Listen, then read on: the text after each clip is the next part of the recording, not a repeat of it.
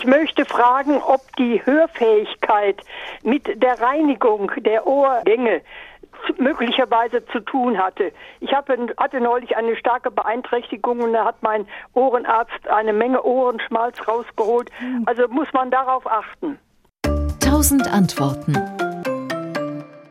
Ja, und bitte nicht die Ohren mit Wattestäbchen reinigen, denn in der Regel passiert das, was Ihnen vielleicht auch passiert ist. Man schiebt es nach hinten, das Ohrenschmalz, und besser ist es, das dann durch eine Fachfrau oder einen Fachmann entfernen zu lassen, äh, denn man muss dazu sehen, ansonsten können auch Verletzungen des, äh, der Gehörgang, der Trommelfell stattfinden.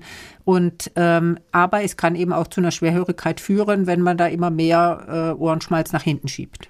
Äh, tatsächlich gebe ich diesen Tipp auch ganz gerne. Da reicht einmal die Woche ein Tropfen Olivenöl, äh, ja. um den Gehörgang geschmeidig zu halten und dann setzt sich dieses Ohrenschmalz eben oft auch gar nicht so fest.